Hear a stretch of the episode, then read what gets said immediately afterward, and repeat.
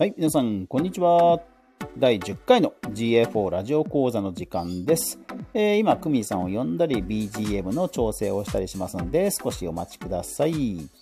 はい、えー皆さん、だいぶ寒くなりましたね。えー体調など崩してる人はいませんですか？大丈夫ですか？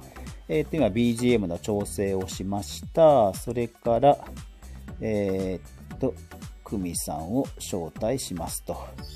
はい、これで、あとは私の方でパソコンをセッティングすれば OK と。あ、クミさん、こんにちは。あ、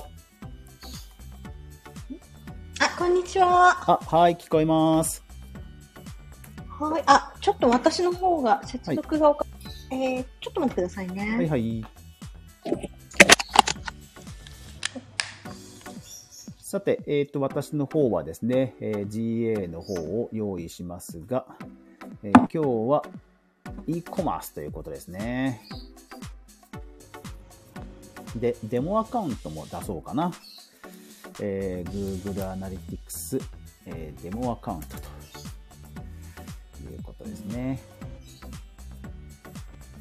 よデモアカウントの方はですね、ちゃんと e コマースのショップもね、見せてくれますから、ありがたいですよね。なんか一時期アカウントのプロパティの表示が微妙になんか壊れた時が、おかしくなった時があって、その時は、おいおい、デモアカウントなくなるのかよとかちょっと焦った時期がありましたが、はい、えー今はちゃんとね、見れてますんで大丈夫かと思います。このデモアカウントでなくなると結構、あの、チュートリアルとかいろいろ作ってる人も多分ね、いるでしょうから、結構衝撃が走ると思うんですが、なくならないでほしいですよね。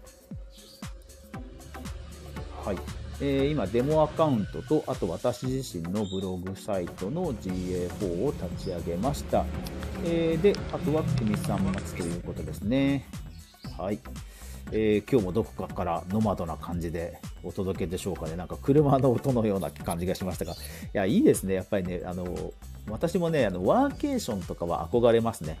なんかほら、あの、ワールドカップで、あの、ボス、休暇をくれてありがとうみたいな、あの、英語のね、こう、ボードを持った人が報じられてたじゃないですか。ね、自分の見たい試合だけ、まあ、参加するけども、でもやっぱりその前後で、ね、雰囲気を味わいたいっていう意味では、こう、2週間ぐらいね、現地でワーケーションして、で、その必要な日だけ、まあ、試合を見に行くと。うん。で、こんだけまあリモートがね、普及してますから、リモート OK な会社、もしくは、まあワーケーションの時だけね、リモート OK にするとか、そういうの全然ありだと思うんですよね。だから本当ね、憧れますね。はい。はい。えーと、どうでしょうか？はい。あ、えっ、と、無事に繋がりました。すみません。はい、お疲れ様です。はいいつもありがとうございます。ワーケーションの話。あそう、ワーケーションンの話、そうそうそうそう。どうしよう。何を隠そう、私今は、あの、バリのウブドから、あの、いいな いいなぁ。ワイン似合いそ 綺麗なとこですね。う。はい。素晴らしいまあでもやってることは仕事なんですけどね。仕事っていう、まあ仕事っていうか、作業っていうか自分のね、作業をしてるんですけど。いやー、羨ましいですね。あれ、猫ちゃんは？あ、猫ちゃん、あ、そう、あの、猫ちゃん、私猫ちゃんいて、あの、タイにいるんですけれども、やっぱ猫って一緒に旅行っていうのはかなり国境を変えると特に難しいんですよね。だから、今、あの、その、アパートに、アパートの部屋を借りっぱなしにしてて、はい。で、大家さんと、あと大家さんの家族の方が、あの、お大家さんと大家さん、大家さんの家族がすごい猫好きな方で、はい。タイの人なんですけど、で、はその理解もあるので、あの、病院に連れてってもらったりとか、あとご飯をあげたりとかお願いしてるんですよ。えー、それはいいですね。なので、不足というか、その、お世話に対して困ってることはなかったんですけど、はい。猫がちょっと私のことを恋しがってちょっと鬱っぽくなって、他の病気も見つかってしまったので今、急遽インドネシアの滞在を切り上げて、タイに戻ろうかなっていうところです。はっていうー余計な情報を。いやー、でも素晴らしい。いやー、でも羨ましいですね。はい。というわけで今日はインドネシアからはい。のあ、そう参加なんで。ですすね。インドネシアかはい。らです。皆さんも空気を感じていただけてるんではないでしょうか。じゃあ今日もよろしくお願いします。はい、よろしくお願いします。はい、えー GA4 ラジオ講座では、えー、かぐわとくみさんとで、えー GA4 についてね、初心者向けに分かりやすく学んでいこうという講座です。えー毎週火曜日お昼にやってますので、ぜひ皆さんよろしくお願いします。メインパーソナリティのかぐわと、はい、サブパーソナリティのクミでお送りします。はい、よろしくお願いします。よろしくお願いします。さあ、じゃあ今日は e コマースということですね。はい、あの、すいません。私、全くそこ、む、あの、未知というか、やったことないので、完全にゼロからお話を聞く感じになっちゃうんですけど。了解です。えっと、そしたら、あの、Google のデモアカウントって見れますか？Google のデモアカウントとは？Google アナリティクスデモアカウントとかで検索すると出てきます。あ、本当ですか？はい私、それ見たことないと思います。ぐちょっと待ってくださいね。今、はい検索してみます。Google デモアナリティクスデモアカウント。はい。アナリあアナリティクスデモアカウント。あれ？ノーインターネット。なんでや。ちょっと待ってくださいね。でもこはいれ繋がってますよね。あ、これはね、iPhone でやってまして、パソコンはまた別あなんです。そう。えっ、と、あ、なんだなんだそう、なんかあの、せっかく打ち合わせとかいろいろあるので、Wi-Fi の早いゲストハウスを選んだのになんか、雨のせいか、ネットがつながりにくくなってしまって、大変困っています。いろいろありますね。そういうことも。じゃあ、あの、iPhone で検索すればいいのかな？えっと、iPhone だとさすがにちょっと画面が辛いんじゃないですかね。そうですね。ん。あの、iPhone の場合はあ、そうです。うん iPad の方がまだ、あれですかね。じゃあ、iPad。あれ？切れた。かもしもーし。あ、うちは聞こえますよ。あ、聞こえなくなった。いやー、これも、あの。あ、聞こえ、来た来た来た来た来た。すすいません。えっと、iPad を、はい。あの起動したら iPad の方に接続が、あの、イヤホンの接続が持っていかれたみたいで、iPhone から。切り離されてしまいました。あるあるですえーねっ。と、これを検索して、あ、じゃあ、あの、調べているので、その間に進め、そうです進められます？えーっと、そうですね。すえーっと、e コマースですね。えーっと、e コマースはですね、結構設定がやっぱり面倒なので、えーまあ、これははいそもそも EC サイトが、えー e コマースに対応しているかどうか次第で、そもそも実装自体は、まあ、変わってくるかなと思います。えーっと、日本ですと、えーっと、フューチャーショップとかメイクショップとかが対応していて、えーっと、ショッピファイはまだ多分フル対応はしてないと思います。あ、そうなんですうね。ん、あのじかつてのユニバーサルアナリティクス前のバージョンのでいう拡張 e コマースと呼ばれるかなり高度な方のトラッキングが GA4 ではメインになっていますので実装ねかなり面倒なんですよ。はあ。あ、パソコンがようやくつながって今、アナリティクスのデモアカウントを試すという。あはいはいはいはい。そうですね。それひたすらクリックしていくとなんかあのアカウント認証とかいろいろリンク出ると思いますけどその通り進めていけば大丈夫です。あ、はーい。じゃあ、アカウントに、何？あ、なんか、今、ヘルプを延々とさまよっている。えっと、ヘルプの画面の文章の中にアカウントは、はいデモアカウントはこちらっていうのが下りがあります。なんと。デモアカウント？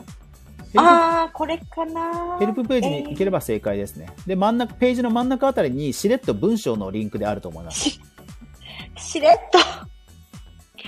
えーっと、3つのプロパティを含むデモアカウントにアクセスします。はい。なんか、リンクが3つありまあ、すね。そうです、それ、それです、それです。あーそれでえーと GA4 マーチャントホニャララってやつですね。ああ、マーチャンダイズストア。はい、開きました。あ、何 ?Google アナリティクスへのアクセス権がありません。えっと、そんなわけあるか？あはい。ー Google にログインしてない状態なんですかね。あ、ちょっと待ってくださいね。はいあ、もう一度、えっ、と。ああ、これ違うわ。すいません。ちょっともう一回やり直します。あの、お話を続けてください。はい、すい。そうですね。もともとログインしてないといろいろ面倒な画面が出るかもしれないですね。うんはい。で、えっ、と、e コマースの設定は、ですから面倒なので、なんか GTM でゴニョゴニョやればできるっていうレベルではないので、エンジニアリングが必要になるので、まあ自分では実装しない方がいいと思います。もう元々そういう e コマースのサイト、プラットフォームで対応するのをまあ待つっていうのが基本になるかなと思いますね。ただ。実装するとですね、拡張 e コマースという、まあ、ゆ前のバージョンでいう拡張 e コマースというかなり高度なことができるので、えー非常にやっぱり便利です。まあ、特に Google も e コマースと絡めて、要はネット広告出してねっていう戦略の位置づけですので、ものすごく充実してますね。あの、むちゃくちゃ充実してますね。はい。まあ、むしろもう e コマースやらな、やってる人は使わない手はないぐらいな感じですね。はは実際のトップメニューに、えーライフサイクルとあって、集客エンゲージメント収益化維持率っていうのが出てるぐらいですから、もうそもそも収益化っていうのがメニューとして独立してあるのでもうそれぐらい、まあ、押してる機能ということですよね。なるほど、なるほど。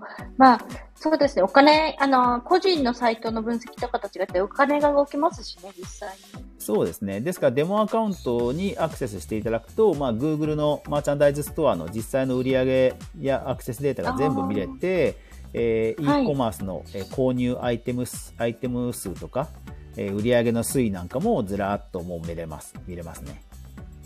なるほど。あ、ようやく、あの、出てきました。あの、今、Google マーチャンダイズストアのデモアカウント。予約アクセスができました。ユーザーが1.4万とか。あ、はいはいはいはい。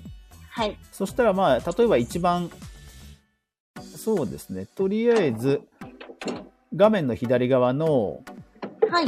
レポートリアルタイム。はい。レポートの、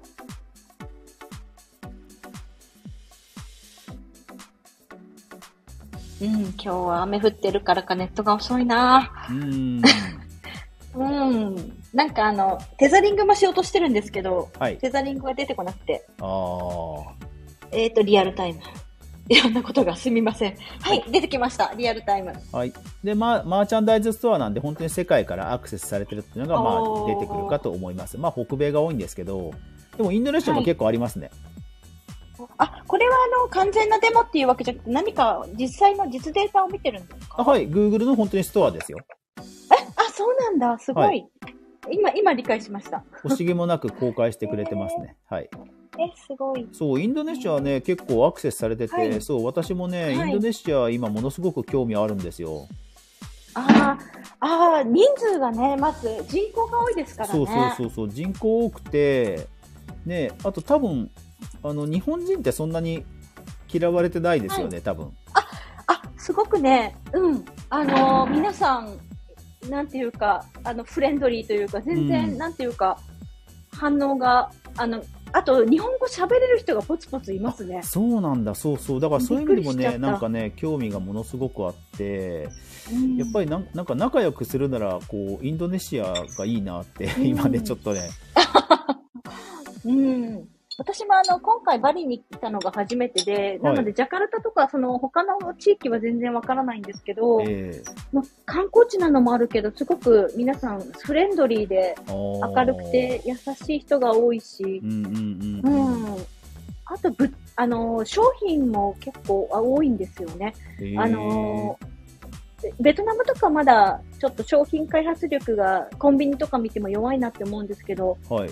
インドネシアはベトナムよりは全然、なんていうか商品が揃ってるし、さすが人口が多いだけあって、うんうんうんうんうん。その辺強いのか。なって。で、あと、あの、インドネシア語？はい。母国語もほら、え英語じゃなくて母国語があるじゃないですか。あ、はいはい。そう、なんかそういうところもね、なんかすごい興味があって。うーん。そう、そうですよね。うん、なんか要は簡単に攻略できなさそうなところが興味があるというか。ああ、なるほど。そう、そうですね。なんていうか、あの、もちろんその観光地だと皆さん英語喋るんですけど、アイデンティティがね、しっかりうんうんうんうん、あの、やっぱ言語があるっていうのはアイデンティティと繋がってるので、そうそうそうそあう。それを感じますよね。うん。ですから、リアルタイムで見ると、まあ、世界中からはいアクセスされてる、まあ、ショップのデータを見てるというのがわかるかと思います。であ、、本当だ。で、はいえっ、と、リアルタイムの中の、えっ、と、オーディエンスっていうのが真ん中ぐらいにあるの分かります？あーえっと、オーディエンス、私の画面だと下に来てますあ、ね。はいはい、下に、はい。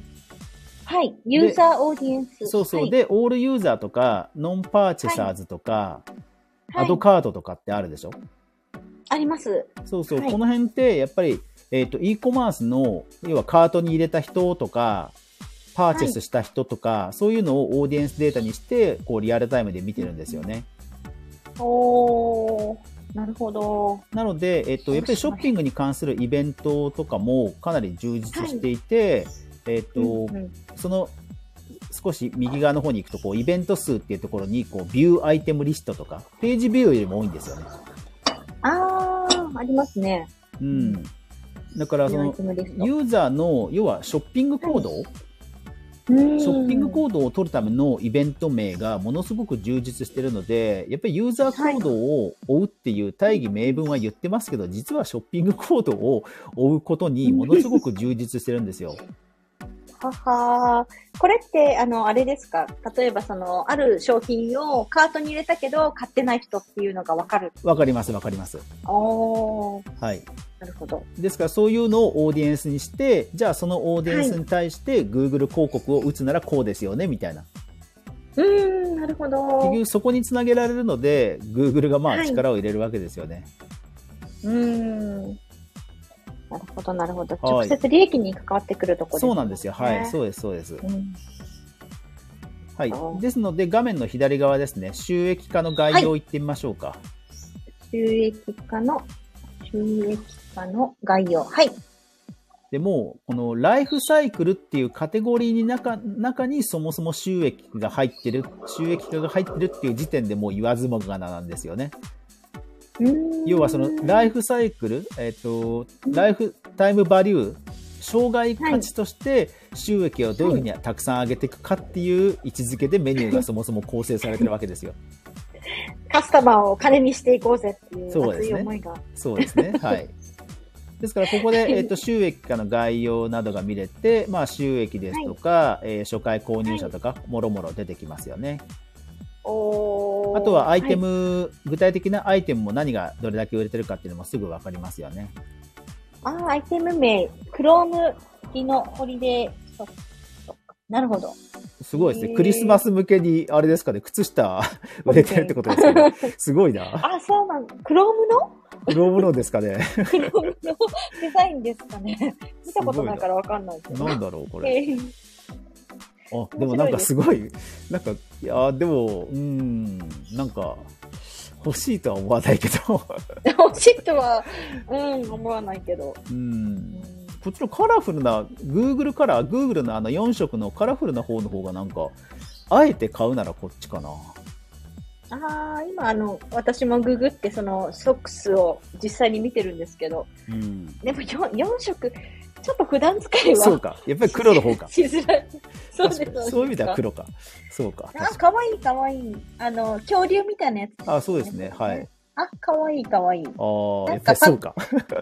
パッと見はシンプルだけど、分かる人は分かってちょっとニヤッとするみたいな感じです。ああ、なるほほどね。はいはい。ネクタイとかでもありますよね。そういうパターンね。ど。ああ、そうですね、そうです。よく見るとね、なんかキャラがいるみたいな。はい。なので、えっ、と、はい e コマースのその購入アイテム数、アイテムが出てるところをクリックすると、さらに深掘りができると思うんですけど、どうですか？おアイテムが出てるところ、クリック。概要のところでアイテムのリストが出ていて、そのなんか詳細を見るみたいなリンクがあると思うんですよ。アイテム表示っていうのは、あ、はいはいはい。その辺かな？これですかね。なるほど。お、なんかグラフが出てきました。はい。で、表が出てきますよね。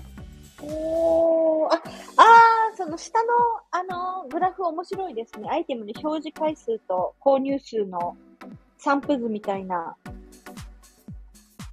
へー。出てきました、出てきました。そうなんですよ。で、表がわ、表が見られますかね？今日、え下の方に、ははいい。で、表ってね。えっ、と、右側まで、こう、全部一覧できるぐらいの画面に広くできます？うえっ、とね、うーん。えっ、と、画面の右側、画面の左側のメニューあるじゃないですか。はい。画面の左側のメニューって、そうそう、畳めるんですよ折。りたためるのね。そうそうそうそう。で、なんギリギリ、ギリギリ、そう、あー、なんか、畳んだら戻ってしまう。えっ、ー、と、アイテム表示。まあ、スクロールでもいいんですけど、あ、大丈夫です。はい若干スクロール残っているけど見えなくはないっていう感じです。なので、えっ、と、もうこれが、あのーなんでしょうね、ある意味、Google のやりたいことなんだろうなっていうことがわかる表なんですよ。うんどういうことかっていうと、縦軸が商品ですよね。はい。で、横軸が、えー表示回数、追加の回数、うんうん。えー購入数、はい。えー数量、収益と。はい。右に行けば行くほど、要は結果につながってるのがわかります？うーん、あ、なるほど、なるほど。はい。そう。だから、この商品はこういう動きをするっていうのが、もうパッと見でわかる表がこれなんですよね。あー、なるほどね。例えば、その、追加はされてるけど買われてないやつとか、はい。あの、買われているけど利益が少ないやつとかっていうのが分かるようになってるわけです、そうなんですよ。ですから、例えば、表示後、カートに追加された商品の割合っていうところで並べ替えをします。はい。なんかタイトルの横にマウスオーバーすると、微妙に薄く矢印が出るので、本当だ。微妙に薄く。はい。表示後、カートに追加された商品。はい。OK そうすると、えっ、と、まあ、上の方は数が少ないんで、まあ、誤差でいいんですけど、9番目とかはい10番目になると、表示回数もそこそこ多くて、追加された割合も67%ってむちゃくちゃ高いんですよ。うーん。なので、広告をだ、しょ Google のショッピング広告を例えば出すならこれとかね。あー、結局なるほど、なるほど。見られればカートにまずうん2人に1人は入れてくれるので、うん。なるほどね。その、み表示されても追加されないやつだと表示するだけもったいないですもんね。そうです、そうす。です、そうです。なるほど。そうなんですよ。だから多分、その、アマゾンとか、ああいう、あの、はいインテリジェンスなウェブサイトですと、やっぱりこういうのをちゃんと分析して、えー検索結果の画面で、ほら、おすすめ順がデフォルトで出るじゃないですか。あー、出ますね。でも、あれって多分、そういうのも加味してると思うんですよね。あー、なんか売れるから出すみたいな。はい。売れるのと、まあ、レビューとね、あの、件数といろいろ加味はすると思うんですけど、でも、やっぱり重み付けの一個としては、こういうの入ってると思います。なるほど。そう、これがだからデフォルトで分かっちゃうんですよ、e コマースって。なるほどね。ちゃんとやっておくべきですね。そうなんですよ。なので、実はですね、私、ブログにこれ使ってるんですよ。そうなんですか。。はいい。結局、あの、へーブブログで、えっ、と、はい一覧ページがあるじゃないですか。はい。で、一覧ページに表示された、で、これが要はアイテムの表示回数ですよ。はい。で、表示後カートに追加されたっていうのは、えっ、と、私はスクロールにしてます。スクロールにしてはい、はいあの、イベント。読んだっていうことを、まあ、カートに入れたこととみなして、うなん、か、アドカートっていうイベントをスクロールと連携させてるんですよ。お難しそうな。はいな。るほど。で、最終的に、えっ、と、スクロールした上で、例えばどっかを、えーお問い合わせとか、アフィリエイトとかをクリックしてくれたっていうのを、まあ、購入にしてるんですよ。あーあ、そういう設定もできるっていう。できます、できます。だから、へあの、e コマースの、まあ、エンジニア、はい開発は必要ですけど、一応そういううんユーザーの、まあ、求める動きを、い、ろんなアクションに紐付けてやると、この一覧表で見れるので、むちゃくちゃ便利なんですよ。ーさっきあの、その設定とても難しいっていうお話だったんですけど、はいとても難しかったですか？難しいですね。もう、あの、最後、もう一回やれって言ったら多分できないと思います。もう今ねいや、すごい便利そうだし、それは私もやりたい。あの、自分のブログだけではなくて、他のクライアントさんのウェブサイトでもぜひ、e コマースなくてもやりたいと思ったんですが、難しいんですよね。いやー、ちょっとね、僕も覚えてないですね、もうね。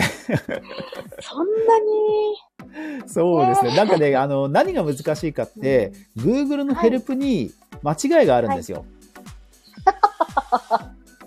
そうなんですか。ひどいでしょ。ひどい。えー、それを気づいて乗り越えないといけないわけですね。そうなんですよ。だからそういう細かいところはもう覚えてないってことですね。うわもう忘れちゃいました。ヘヘルプってね、その、ウェブの技術とか勉強するんだったら絶対読まないといけないんですけど、そうですね。あの、日本語で、日本語で読んでも難しいですよね。そうですね。しかもその書いてあるソースコードが、要はね、カンマとかはい閉じ括弧とか、ああいうのが一つなくてもダメなわけじゃないですか。はい。で、そういうのが当然あったりするんですよ。当然っていうか。もうそれは意味わかんないですよね。どこがエラーかもわかんないし。きついなぁそうですね、きつかったですね。うん、ただまあ、私そういうことで乗り越えた結果、乗り乗り越えた結果、例えばはい私のウェブサイトですと、えーっとね、さっきの並べ替えをすると、はい。まあ、件数が少ないのはあるけど、あ、そうそう、だから私のウェブサイトですと、えっと、aptX LL 完全ワイヤレスイヤホンの、まあ、おすすめまとめみたいな記事があるんですよ。ほうほうほう。これが、えっと、回数もそこそこ表示されてて、えースクロールもされてて、なおかつクリックもされてるんですよ。おーみんだからなおすすめ知りたいんです、ね。そうそうそうそう。だから、で、やっぱり aptX LL っていうすごくニッチな商品なんで、やっぱりその精読率とか、その結果も伴ってるんだなっていう、すごい納得の結果が、もう、レポートで一発で出るっていうのがやっぱりいいんですよね。ああ、なるほどね。ターゲットがすごい絞られてニッチだから、来る人ももう目的がはっきりしてるんですね。そうですね。ですから、結局これを、そのデータ探索とか、ほら、前回までやったセグメントとか、あっちの、えっ、と、いちいち表を作る、はいで。メニューの方、データ探索とか、はい。あれでやらないで、こっちでサクッと見れるっていうのがいいんですよ。うん。なるほど。そうなんですよ。だから、Google が力入れてるだけあって、うまいことを仕込めると、本当に、あの分析がはかどるんですよね。だから、これを見つけてから僕は GA4 がやっぱり好きになりました。ようやく受け入れられるようになりました。道のりが遠いなぁ そう、だからこれをね、あの体験できないと、本当ね、はい GA4 めんどくさいしかないと思います。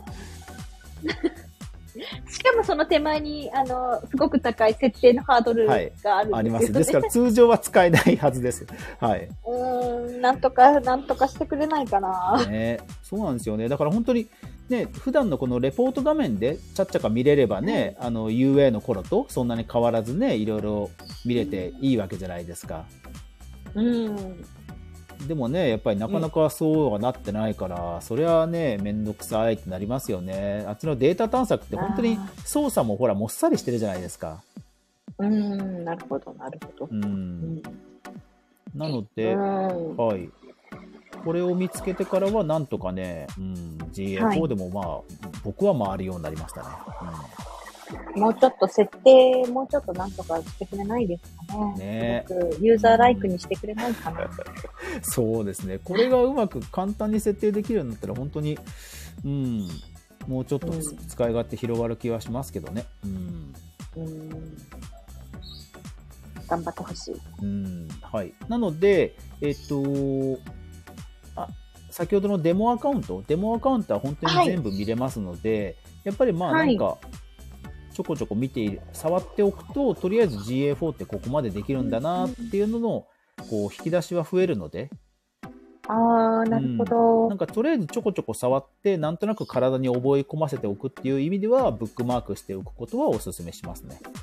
なるほど。なんかこう、何ができるかを知っていないと、はいそこまでたどり着けないですよね。そうです、そうです。はい。うん。わかりました。ブックマークします。ぜひぜひ。はい。では、e コマースなんかこんなのはできる、できないとかなんかありますか？うーん。この商品を買った人はこの商品も買ってますみたいなことはレポートでもわかるんですか？あー、えっ、と、それセグメントでいけそうな気はするけど、えー、ちょっと見てみましょうか。セグメントで、多分、えっ、と、自はい由形式で、もう、せまあ逆に言えば分、データ分析の、データ分析のレポートは、まあ逆に言うと何でもできるので、えっ、と、ユーザーセグメント、で、なんかこ T シャツで、じゃあソックスにするか。じゃあソックス、ソックス buy、えーパーチェスでいいか。パーチェス。えーで、えー条件で、条件なんだろうなんだろうパーチェス？違う。あ、そもそもパーチェスイベントがあるんだ。パーチェスイベントがあって、うんで、さらに、えっ、と、アンドでいいか。アンドで、アイテムかな？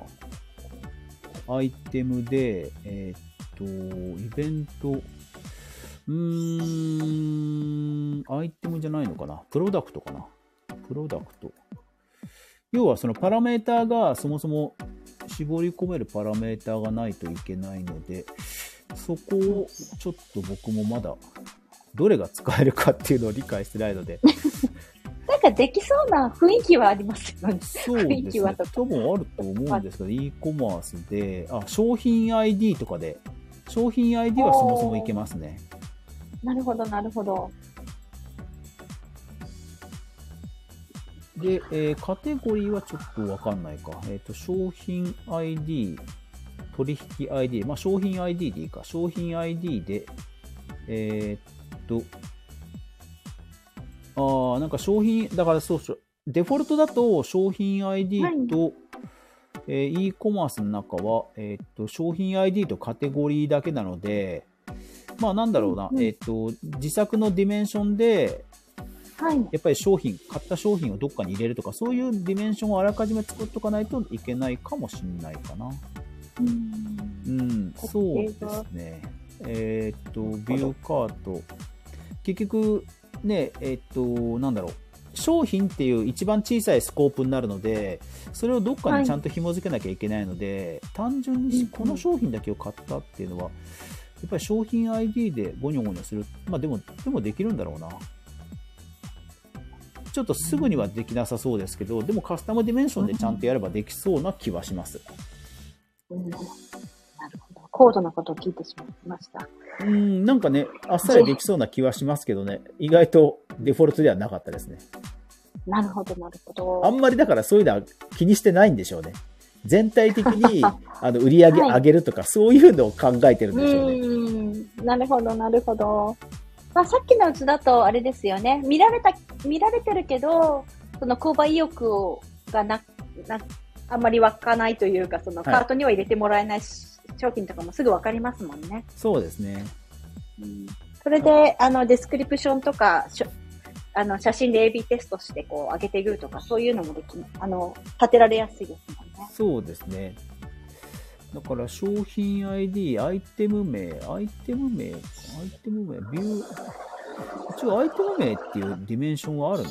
あ、でも指標か。ディメンション、そうだよね。ディメンションだから、一応アイテム名っていうディメンションはあるから、なんかいけそうな気はするんだけどな。なんでいけないんだろう。アイテム名、えーっと、あー、だからあれなのかな今、ユーザーセグメント、セッションセグ、セッションセグメント、あーと、イベントセグメントだといけるのかな e コマース。うん、でもデフォルトで出ないな。そう、この辺ね、あの、なんか、ディメンションではあるけど、セグメントで使えないっていうものも結構あったりするんで、その辺はあね、意外と難しいんですよね。あうーん、だから、やっぱりちょっとひ商品に絡んでこれを買った人をどうのこうのっていうのはちょっとワンアクション入れないとすぐにはできなさそうですね。うんななるそほど。こはなかなかちょっと、なんだろうな、Google が考えてることではないみたいですね。ああ、なるほど。うちの領域ではないかも、ね。まあ、うんなんか大量にあの キーワード買って広告出してねってことでしょうね。なるほど。わかりました。うんうんなんかできそう、できても良さそうなもんですけどね。うん、できそう。なんかできそう。できる、その素材は揃ってそうですけうどね。ん、要はそのディメンションにあるものでもセグメントで使えないものがあるっていうのは、まあ、e コマースに限らず、まあ、GA4 では覚えておいた方がいいかもしれないですね。難しい。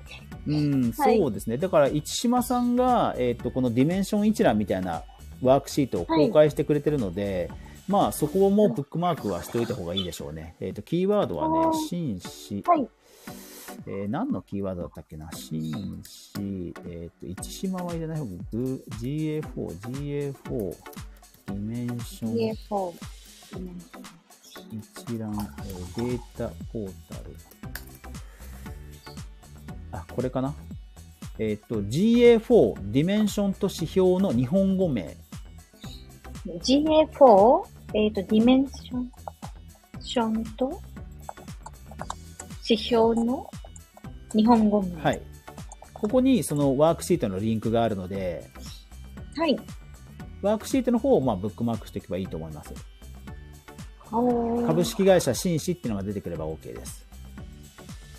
えーっと、どこだろう。今日はちょっとどうも日本、あの、えーっと、インターネットの調子が悪いので、後でちょっとまた探してみます。はい。はい。ということですはね。さあ、では次回は何をしましょうか？次回何を、何をしましょうか？そしたら、えっと、なんかもう一回、デモアカウントで見れる、、はいろんな面白いことを次回見てみます？せっかくなので。はい。ぜひよろしくお願いします。はいデモアカウント初めて見たんで。うん。ならではの、やっぱり、あの、普段、ここまで撮ってないだろうっていうのはね、当然たくさんあるので、うん、うん。はい。じゃあ次回はデモアカウントをいろいろ見物しようってことで。はい。よろしくお願いします。はーい。というわけで、では最後雑談コーナーです。雑談、はい。雑談コーナ。ー。いやーでもバリ初め、てじゃないですか？はい。バリいいな。バリね、私も初めて来たんですけど、いい、いいですね。そうなんですね。初めてなんですね。えそうなんですよ。あの、島ってほら、飛行機で、まあ、船でも来れるかもしれないですけど、基本飛行機じゃないですか。ああ。飛行。機ってほら、事前に予約しておかないと高くなったりとかして、まあ確かに明、日行こうかなってならないから、まあ確かにそうですね。そっかそっか。いやー、でも、なるほどね。でもじゃあまあ行ってみ見たかった場所ってことですね。ああ、やっぱりね、名前はよく聞きますからね。うんうんうんそのバリもあのデジタルノマド、海外ノマド、はい。あのウエスタンの人とかには人気なので、ああ、やっぱりそうなんですね。うん、へえ。意外とね、あの生活、生活っていうのかな、滞在コストが安いなと思いました、今回。それ、いや、安いんだ。結構高いイメージだったけど、あの、ジャカルタとあか。、そう。あの、高くもできるし、はいでも、やところでも、なんというか、満足に暮らせるというか、ええあのがぜん興味湧いてきた。そうそう宿の人もみんな、あの、フレンドリーだし、私、あの、へ宿の写真をいくつかネットに上げたりしてて、もしかしたらご覧になったかもしれないんですけーど、はいはい今泊まってるところが朝食付き、バスタブ付きで22ドルなんですよ、一泊。ええでも全然もう居心地いいし、そのテラス、あの、なんていうのか、ベランダかな？ここベランダがあって、庭も見れるし、プールもあるし、えー。全然、その、いわゆる海外旅行で泊まる高いホテルと比べても全然居心地がいいので、素晴らしい。いやー、これはちょっとがぜん興味湧いてきたんで、はい、ちょっと、はさんの投稿はいを見てみようと思います。はい、あの、リモートワークができるんだったら、1ヶ月とかいるの全然おすすめですよ。おー、1ヶ月。なるほど。あー、ちょっと行きたいな。とでじゃあ写真とかシェアします。はい、ありがとうございます。はい。はい。さて、バッテリーがちょっと残念ながら雑談したいんですけど、バッテリーが切れそうなんで、はい、そろそろ終わりたいと思います。というわけで、はいえー GA4 ラジオ講座でした。えーメインパーソナリティは、えー、かぐわと。えっ、と、サルパソナリティ、クミでした。というわけで皆さん、ごきげんよう。さようなら。あ、さよなら。